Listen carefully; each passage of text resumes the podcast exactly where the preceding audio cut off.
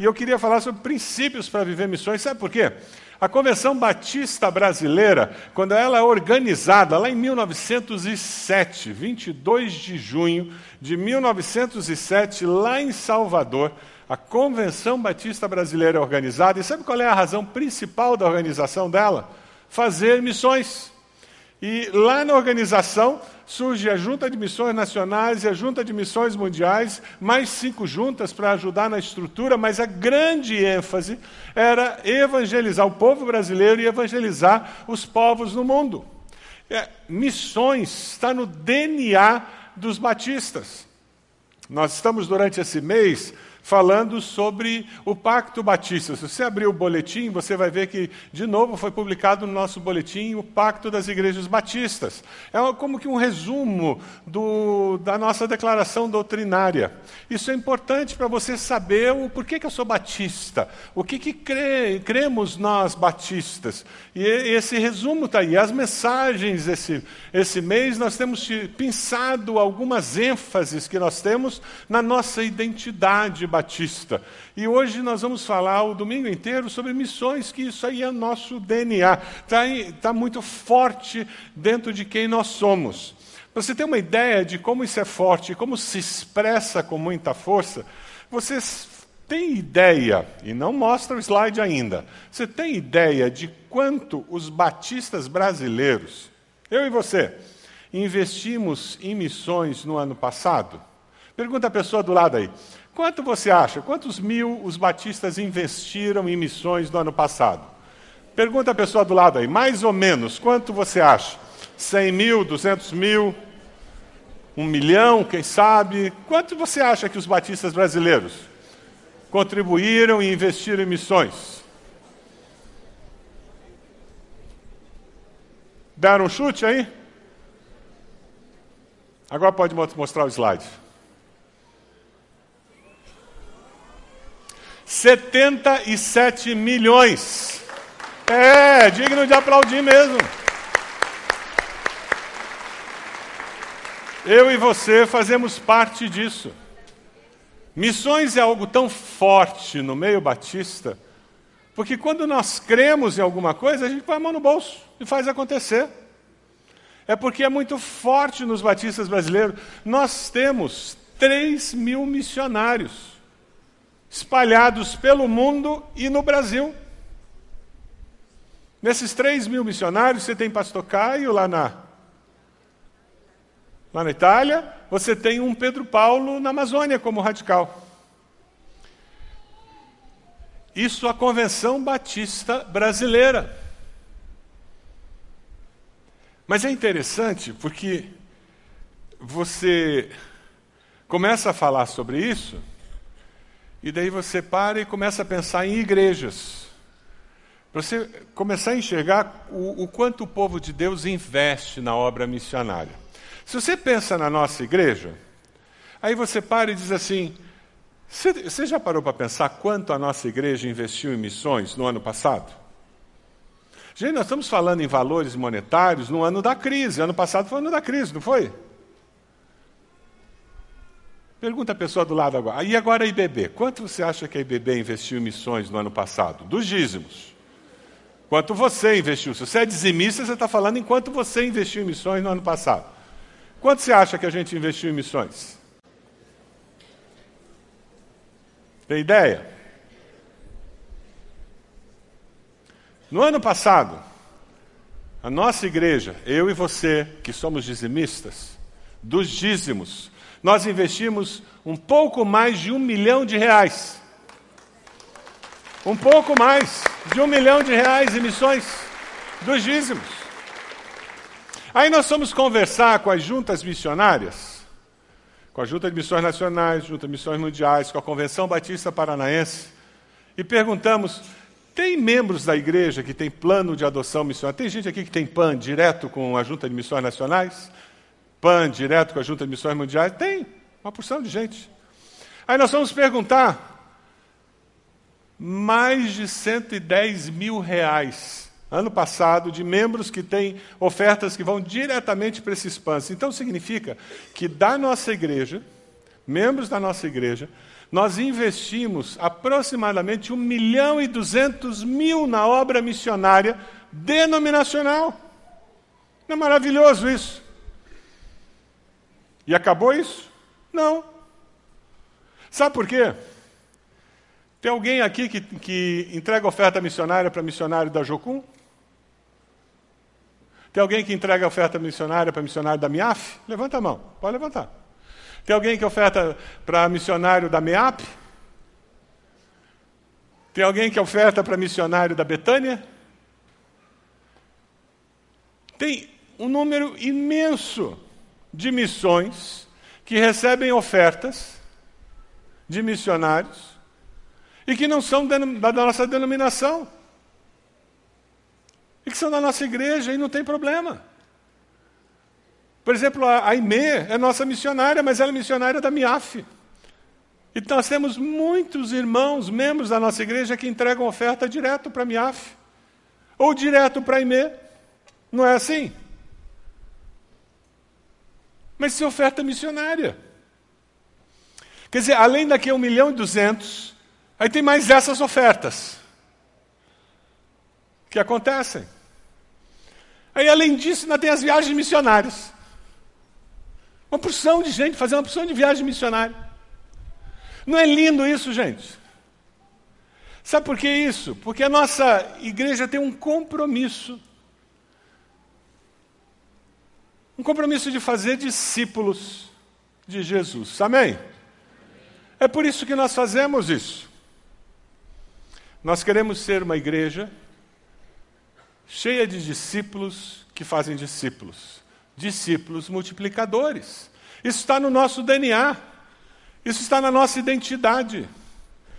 Ser uma igreja batista é ser uma igreja missionária, é ser uma igreja que faz discípulos, que fazem discípulos, que fazem discípulos. Ser uma igreja batista é ser uma igreja que faz aqui o que os missionários fazem lá.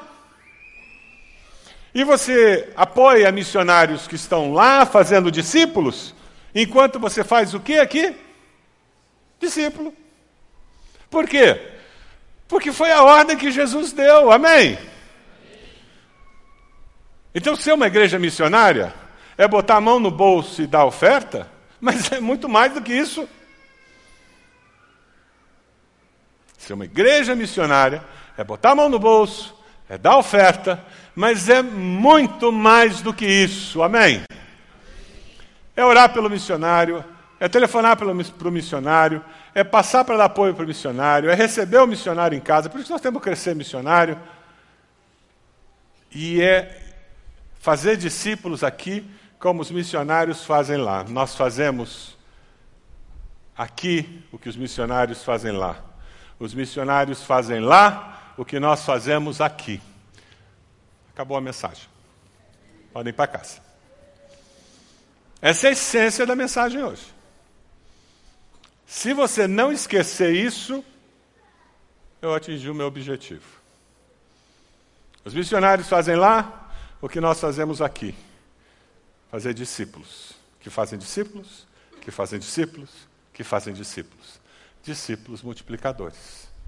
Porque foi isso que Jesus mandou que nós fizéssemos. Amém?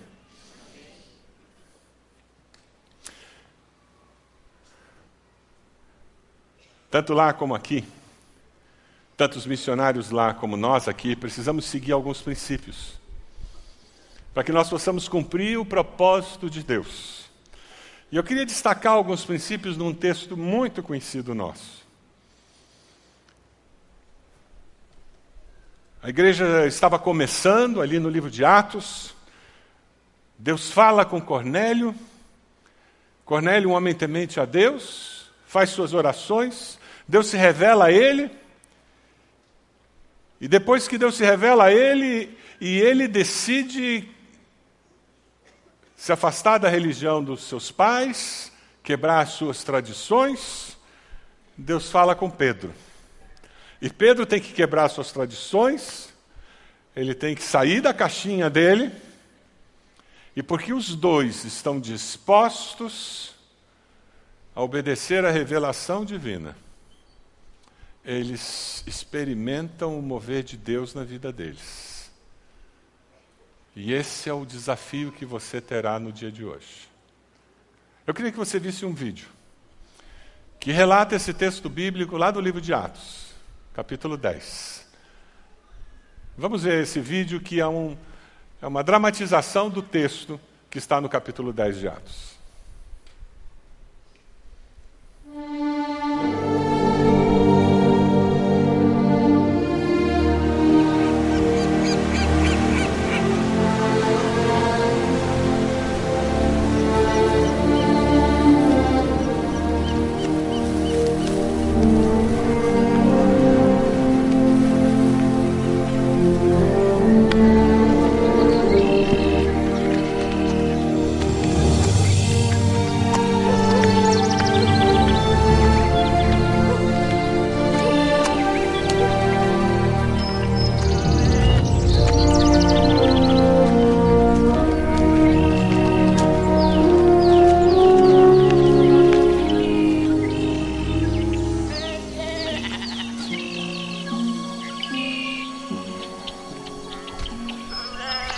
Levanta-te,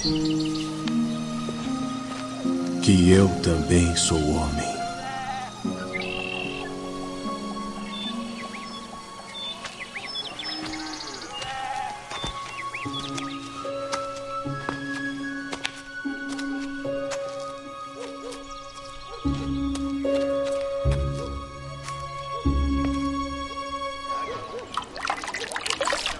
Entraste em casa de homens incircuncisos e comeste com eles.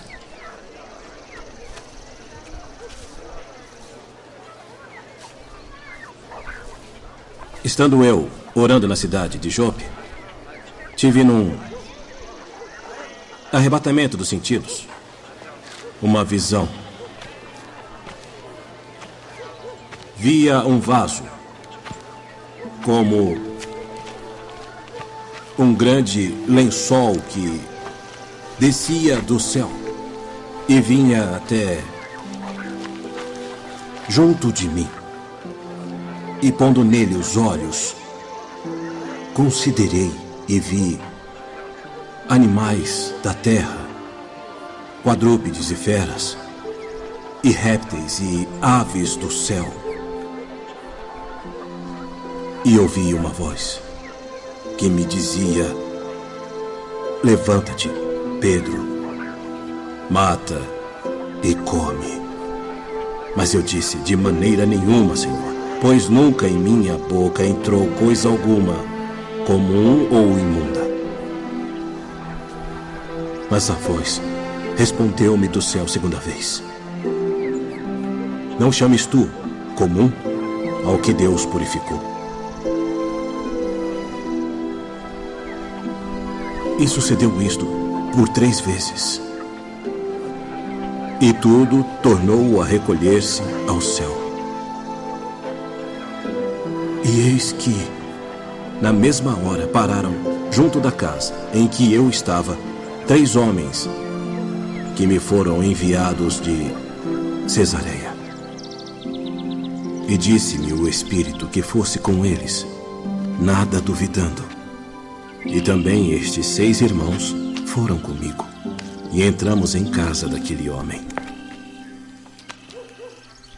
Vós bem, sabeis que não é lícito a um, a um homem judeu ajuntar-se ou chegar-se a estrangeiros. Mas Deus mostrou-me que a nenhum homem chame comum ou imundo por isso, sendo chamado, vim até ti sem contradizer.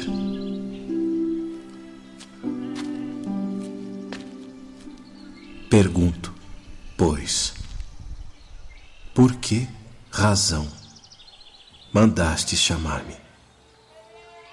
Há quatro dias estava eu em jejum até esta hora, orando em minha casa, a hora nona. E eis que diante de mim se apresentou um homem com vestes resplandecentes. E disse: Cornélio, a tua oração foi ouvida, e as tuas esmolas estão em memória diante de Deus. Envia, pois, a Jope e manda chamar Simão, o que tem por sobrenome Pedro. Este está em casa, de Simão, o curtidor, junto do mar. E ele, vindo, te falará. E logo mandei chamar-te. Agora, pois, estamos todos presentes diante de Deus para ouvir tudo quanto por Deus te é mandado. Reconheço, por verdade, que Deus não faz acepção de pessoas, mas que lhe é agradável aquele que em qualquer nação o teme e faz o que é justo. A palavra que ele enviou aos filhos de Israel anunciando a paz por Jesus Cristo. Este é o Senhor de todos. Quando você se encontra com Deus de missões, você tem uma visão.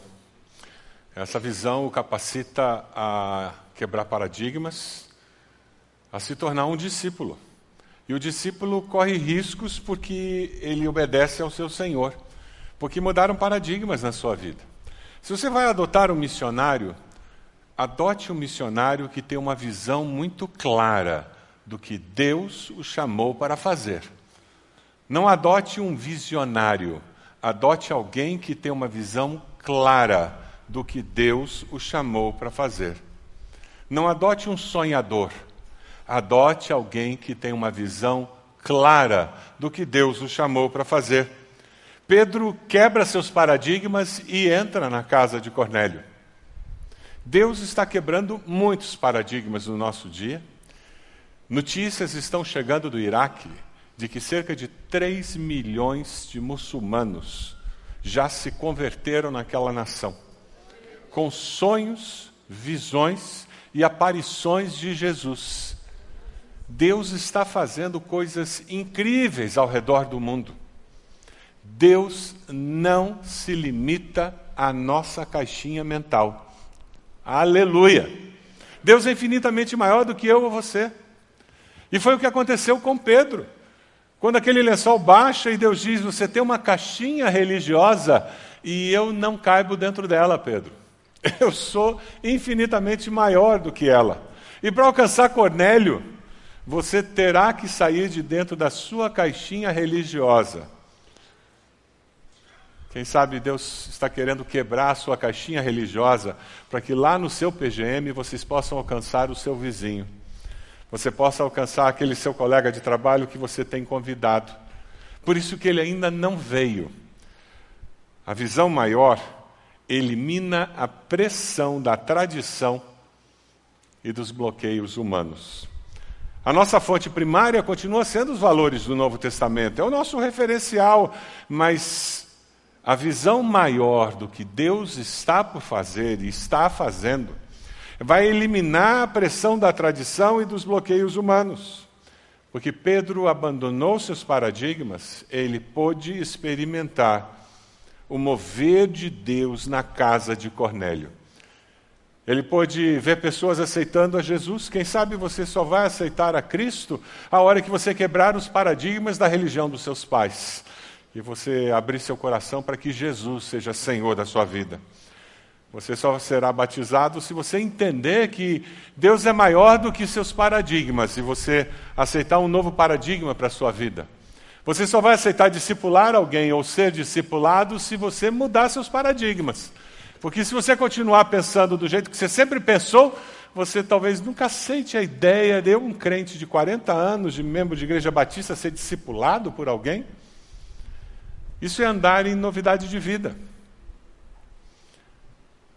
Para que você possa de fato fazer a obra de Deus, seja lá no campo missionário, ou seja nesse campo missionário aqui local, nós precisamos estar dispostos a quebrar paradigmas. Você está disposto a quebrar paradigmas? O que, que é isso?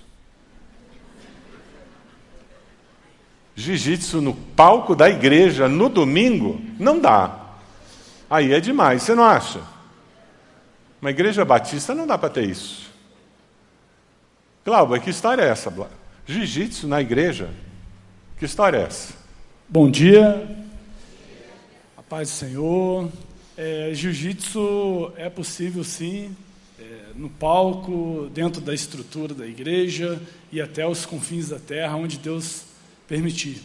E o nosso projeto tomou, iniciou há seis anos atrás, na ideia e, na ideia e com um propósito de ganhar vidas, de evangelizar, fazer discípulos através da ferramenta que Deus nos permitiu, que é o jiu-jitsu. Então, para complementar, né, a visão nossa tem que estar de acordo com aquilo que é a vontade de Deus e é o que nós temos feito aqui através do projeto. E quando vocês se reúnem, o, isso aí de alguma maneira leva pessoas a encontrarem Jesus como Salvador, Glauco? Sim, como... sempre.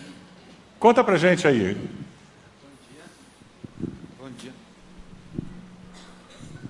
Bom dia, é, meu nome é Raul. Faz três anos que eu frequento o projeto e o projeto é bênção em minha vida. Graças ao projeto eu comecei a frequentar o PGM e hoje faz um ano que eu sou batizado. Que legal.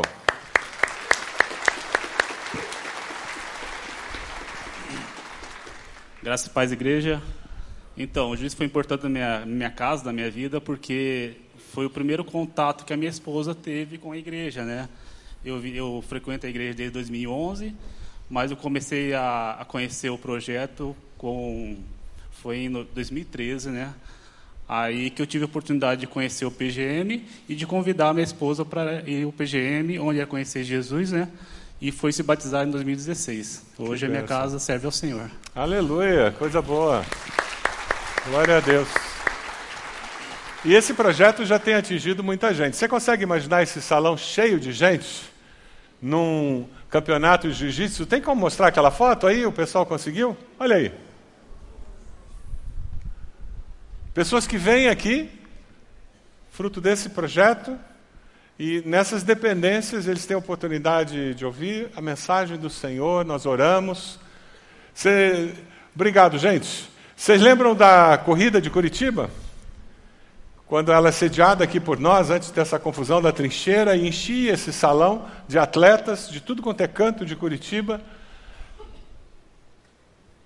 Fora da caixinha, não é? Como é que você pode lidar com o teu PGM fora da caixinha para que você possa atingir mais pessoas para Jesus? Como é que o seu ministério, aquela área onde você atua, serve ao Senhor, pode ficar fora da caixinha? para que você possa aproveitar melhor as oportunidades. Na realidade, criatividade é necessária para nós fazermos missões, lá no campo e aqui. Porque assim nós aproveitamos as oportunidades. E foi o que Pedro fez. A oportunidade surgiu e ele aproveitou. Meu desafio para você é que você saia hoje daqui dizendo: Eu aproveitarei todas as oportunidades que Deus colocar diante de mim. Você pode dizer amém para isso? Esse que é o grande desafio da nossa vida. No outro dia, quando chegaram a Cesareia, Cornélio os esperava. Por quê? Porque tem alguém esperando por um milagre. Quando ele, ele sai e chega naquela casa, ele encontra o quê? Lá no versículo 24, no outro dia chegaram a Cesareia, Cornélio os esperava com seus parentes e amigos mais íntimos que ele tinha convidado. Conversando com ele, Pedro entrou e encontrou ali reunidos muitas pessoas. Alguém está esperando por um milagre. Alguém lá no seu condomínio, no seu prédio, alguém lá no seu trabalho, está esperando por um milagre.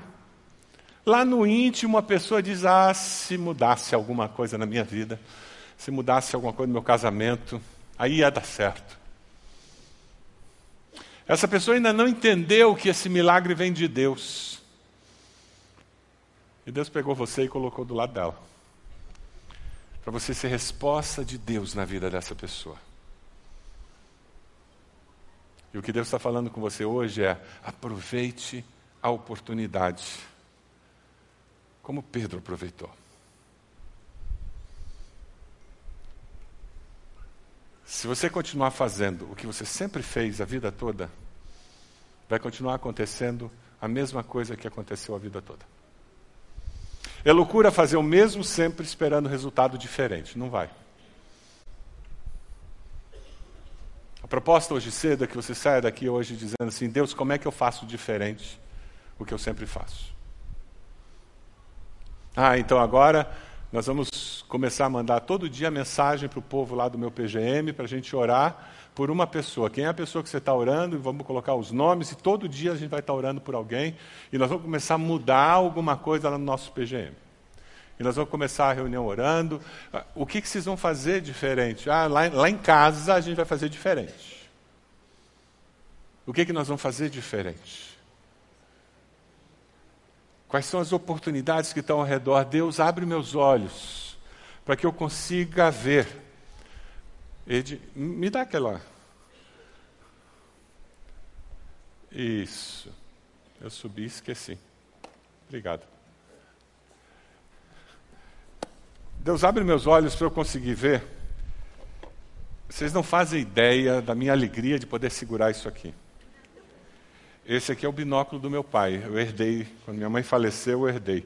Quando eu era criança, o sonho da minha vida era poder pegar esse binóculo, né?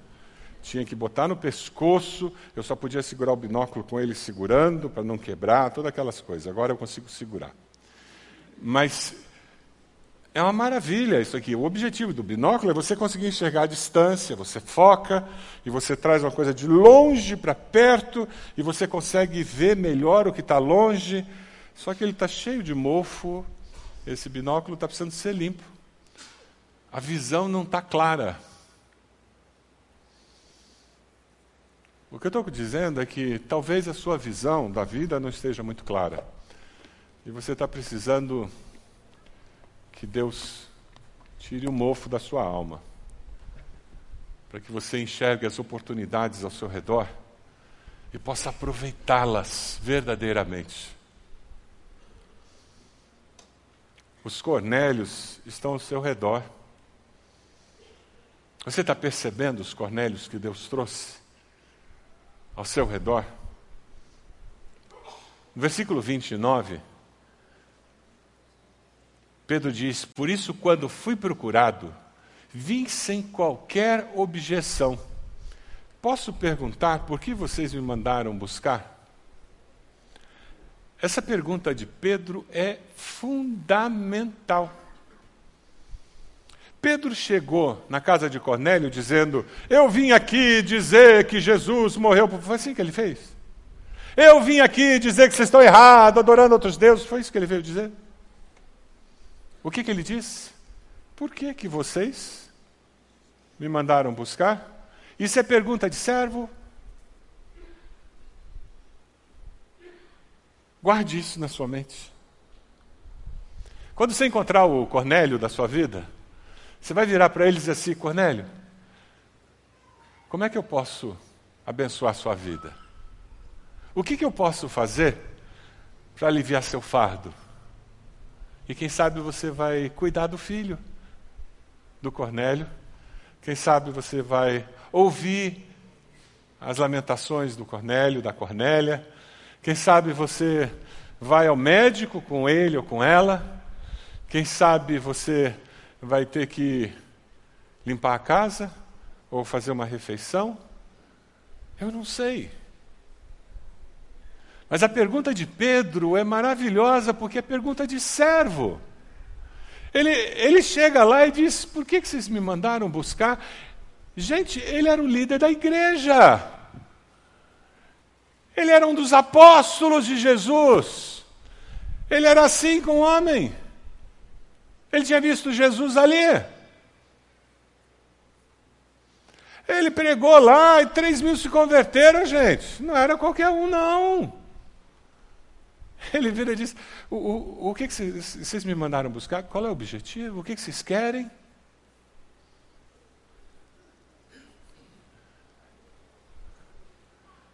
Que Deus coloque em cada um de nós esse coração de servo, disposto a ser usado por Deus. Amém? Sabe o que acontece? Que quando Cornélio abre o coração com ele, ele diz: Bom, então deixa eu te contar, já que você falou que Deus disse que eu tinha uma mensagem para você, eu tenho sim. E vai ser isso que vai acontecer. Quando você servir por amor, quando ele não for um projeto evangelístico para você, um projeto de alguém para levar no pequeno grupo, mas ele for um ser humano, a imagem e semelhança de Deus criado, amado por Deus de uma forma incondicional, e você disser: Eu estou aqui porque eu quero amar você em nome de Jesus. Ah, ele vai perceber isso. Ele vai estar pronto para ouvir você falar desse Jesus que mudou sua vida e que pode mudar dele também. Ele vai, vai ter um coração pronto para ouvir dessa esperança que existe no teu coração e que transformou a razão da sua existência. Preparando a mensagem, eu encontrei uma afirmação de um comentarista que eu gostei e eu queria compartilhar com você. Ele disse: todo ser humano ele deve ter a oportunidade de dizer sim ou não ao Evangelho. E nós somos aqueles que oportunizam essa pregação do Evangelho. Nós somos aqueles mensageiros que chegam com essa mensagem e colocam as boas novas diante da pessoa. Nós somos aqueles que se transformam no quinto Evangelho para quem está perto da gente.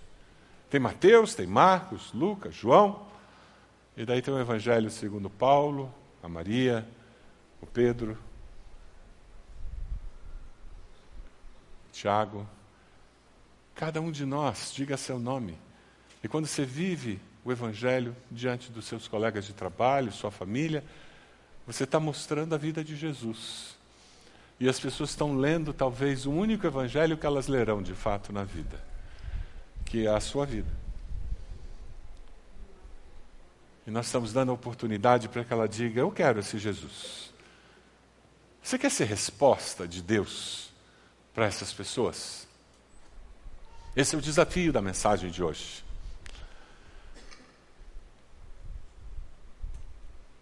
Nós vamos ter oportunidade de ser resposta de Deus para um setor da cidade no dia 7 de setembro. Você sabe que a nossa igreja foi organizada a 7 de setembro, não sabe? Por isso que essa igreja é uma parada. 7 de setembro de 59 nós somos organizados. Estamos celebrando 60 anos. No dia 7 de setembro nós vamos ter um grande evento evangelístico na nossa igreja. Um, um movimento que nós vamos fazer na direção do lugar onde nós vamos abrir uma outra sede nossa. Nós temos um grupo grande de pequenos grupos naquela região da cidade, ali no Beraba. Você sabia que Curitiba, o grande crescimento de Curitiba, o raio maior de crescimento de Curitiba, está na direção de Uberaba e São José dos Pinhais? A prefeitura nos diz isso. E sabe o que é curioso? Deus dirigiu nossa igreja naquela direção. E nós vamos começar a ter a multiplicação da nossa igreja naquela direção, e no dia 7 de setembro, nós vamos fazer um grande movimento de visitação naquela região, orando pelas famílias. Então vai, vai o Rogerinho com a Fernanda, com a filha, eles vão entregar flor nas casas, vão entregar um folhetinho para as pessoas, vão se oferecer para orar pelas famílias. E eles vão olhar aquela família bonita e vão dizer: Nossa, essa igreja eu quero ir. A igreja que tem gente bonita e simpática assim, eu quero ir né? nessa igreja. Aí vai ter uma outra família com criança pequena, entregando também uma florzinha, um folheto, fazendo uma oração. Nos sinaleiros nós vamos ter jovens com faixa aberta, falando do amor de Deus. Dia 7, coloque na sua agenda. Você quer participar desse movimento de Deus no nosso meio? A ideia é nós temos perto de 800 a mil pessoas lá. Você consegue imaginar um impacto no bairro? Esse bando de crente rodando por lá? Vai ser o assunto da região. Qual é a ideia? Nós vamos começar a comemorar os 60 anos dando um presente para a cidade. Sabe qual é o presente? Nós vamos levar para aquele povo as nossas orações e a mensagem da salvação que há em Cristo Jesus. Amém? Sabe, uma igreja missionária, ela põe a mão no bolso e ela dá dinheiro para missões. Uma igreja missionária ora por missionários. Mas sabe o que uma igreja missionária faz também? Ela vai para a rua e faz discípulos. Amém? E é isso que nós vamos estar fazendo. Porque ela testemunha sobre o mover de Deus, porque ela vê o mover de Deus no meio dela. Esse princípio de nós estarmos vendo o mover de Deus no nosso meio regularmente é importantíssimo. Dê uma olhadinha no texto que vai aparecer aqui. Esse relato, esse texto, ele relata o que é, os estudiosos chamam do Pentecoste dos gentios. Você tem o relato do Pentecoste dos judeus, com Pedro no templo. Depois você tem o Pentecoste dos samaritanos, que é a chegada do Espírito Santo, com, com o pessoal falando em línguas. E da mesma maneira acontece agora na casa de Cornélio, só com os gentios. O Espírito Santo vem e eles falam em línguas no momento em que se convertem, e você tem três experiências muito parecidas, e a igreja primitiva para e diz: Uau! A salvação não é só para os judeus. Não é só para os meios judeus, como os samaritanos, ela também é para os gentios. E o texto vai, enquanto Pedro ainda estava falando essas palavras, o Espírito Santo desceu sobre todos os que ouviam a mensagem. Os judeus convertidos que vieram com Pedro ficaram admirados do que o dom do Espírito Santo fosse derramado até sobre os gentios, pois os ouviam falando em línguas, exaltando a Deus. A seguir, Pedro disse: Pode alguém negar a água impedindo que esses sejam batizados? Eles receberam o Espírito Santo como nós. Então ordenou que fossem batizados em nome de Jesus. Depois pediram a Pedro que ficasse com eles alguns dias. Deus agindo, e quando Deus age, ninguém impede.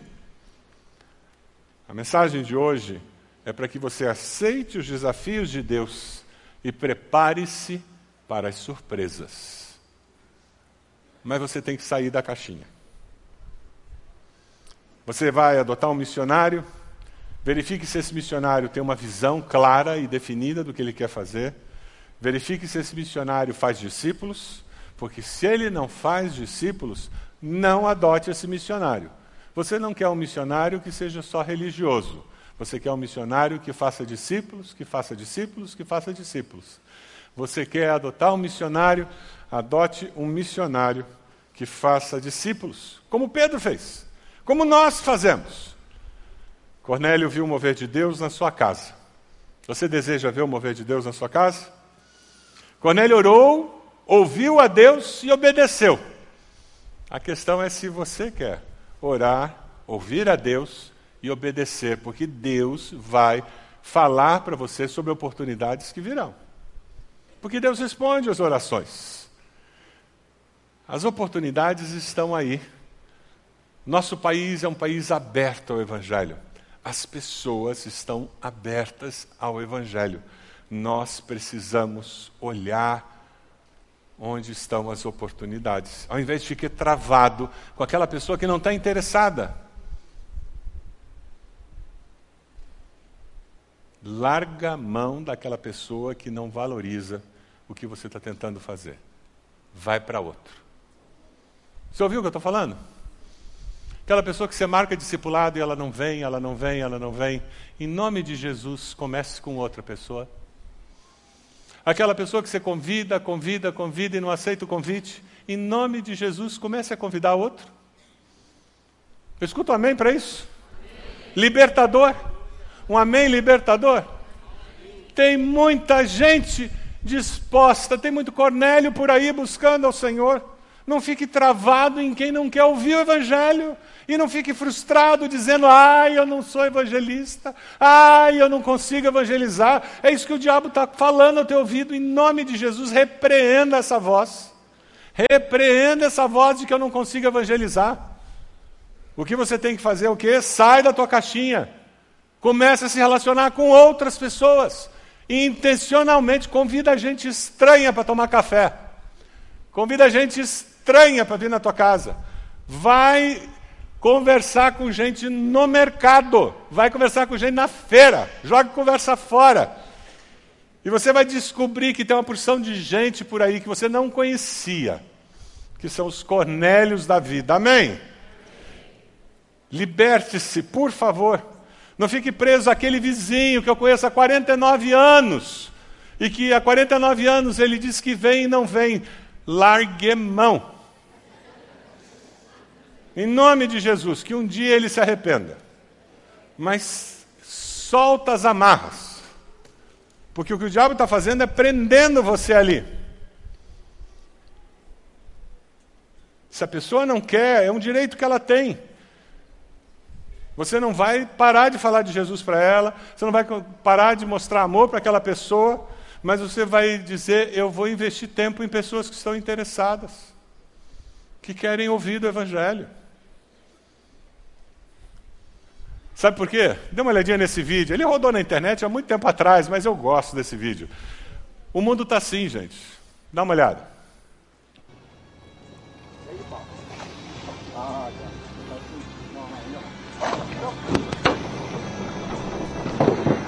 Olha aí, pessoal, dá uma olhada, olha só. Cartão dela pulando aí, ó, dentro do bairro, coisa mais linda do mundo aí, ó. Pra frente, pra frente. Olha aí, pessoal, olha. Pulando dentro do barco, é maravilhoso Essa reserva aqui é fantástica, madrinchando. Acabou de pular um aqui, ó. Olha o tamanho dessa aqui, ó. Olha o tamanho. Elas estão aí pulando, hein? Tem demais. Olha só. Olha que linda. Essa pulou dentro do barco. A água aqui é maravilhosa. Tá todo lugar. Tá todo lugar. Nossa, é muito bonito.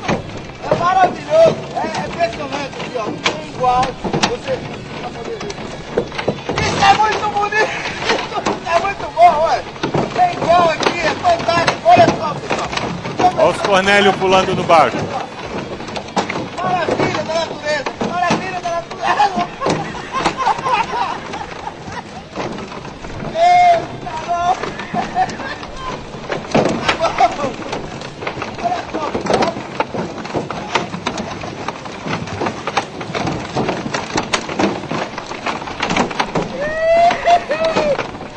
Ai, ai, ai, ai! Sai pra água, pô! A realidade é isso. Vamos, moçada, vamos!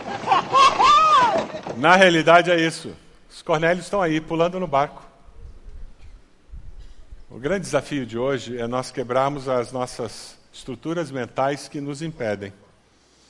Há muito tempo atrás eu li uma historinha, e talvez você conheça, um homem que caminhava pelo deserto com 20 camelos.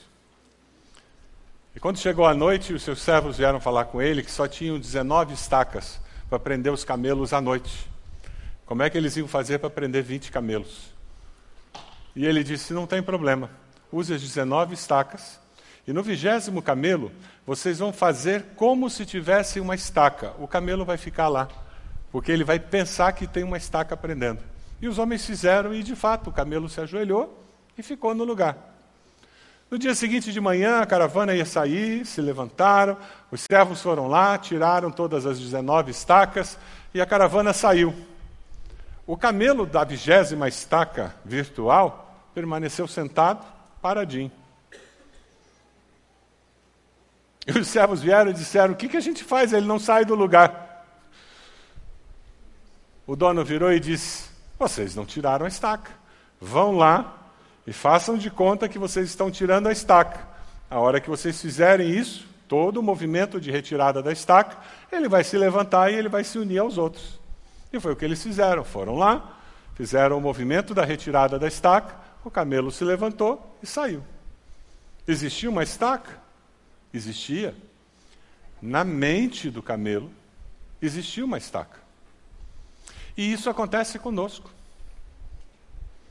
Muitos de nós, por várias razões ao longo da vida cristã, colocamos estacas na nossa mente que nos impedem de testemunhar, de aproveitar as oportunidades que Deus coloca na nossa frente. E nós ficamos travados com os nossos preconceitos, com os nossos paradigmas, que nos impedem de falar de Jesus para determinadas pessoas,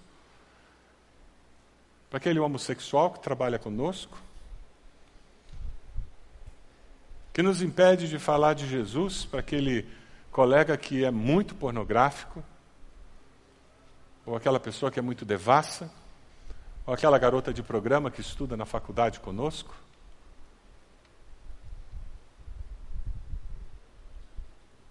E nós temos estacas na nossa mente que nos impedem de acreditar que Deus pode transformar aquele ateu, ou aquele debochado com religião. E essas estacas nos impedem de enxergar que nós somos livres. Porque em Cristo nós somos livres. E que o Evangelho é o poder de Deus para a salvação de todo aquele que crê. E que é esse Evangelho que nós estamos compartilhando. Você pode abaixar sua cabeça? Momento de consagração ao Senhor. Eu queria que você tomasse uma decisão de buscar a Deus, pedindo uma nova visão para a sua vida, novos paradigmas, libertando você dessas barreiras para que você aproveite as oportunidades.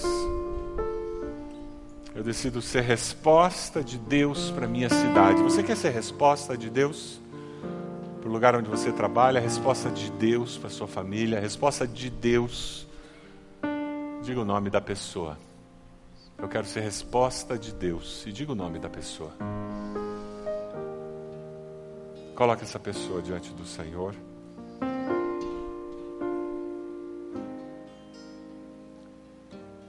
Declaro Jesus como meu Senhor e Salvador. Talvez você nunca tenha se arrependido dos seus pecados e confessado Jesus como Senhor e Salvador. E você vai fazer isso hoje, vai decidir se batizar hoje, obedecendo ao Senhor.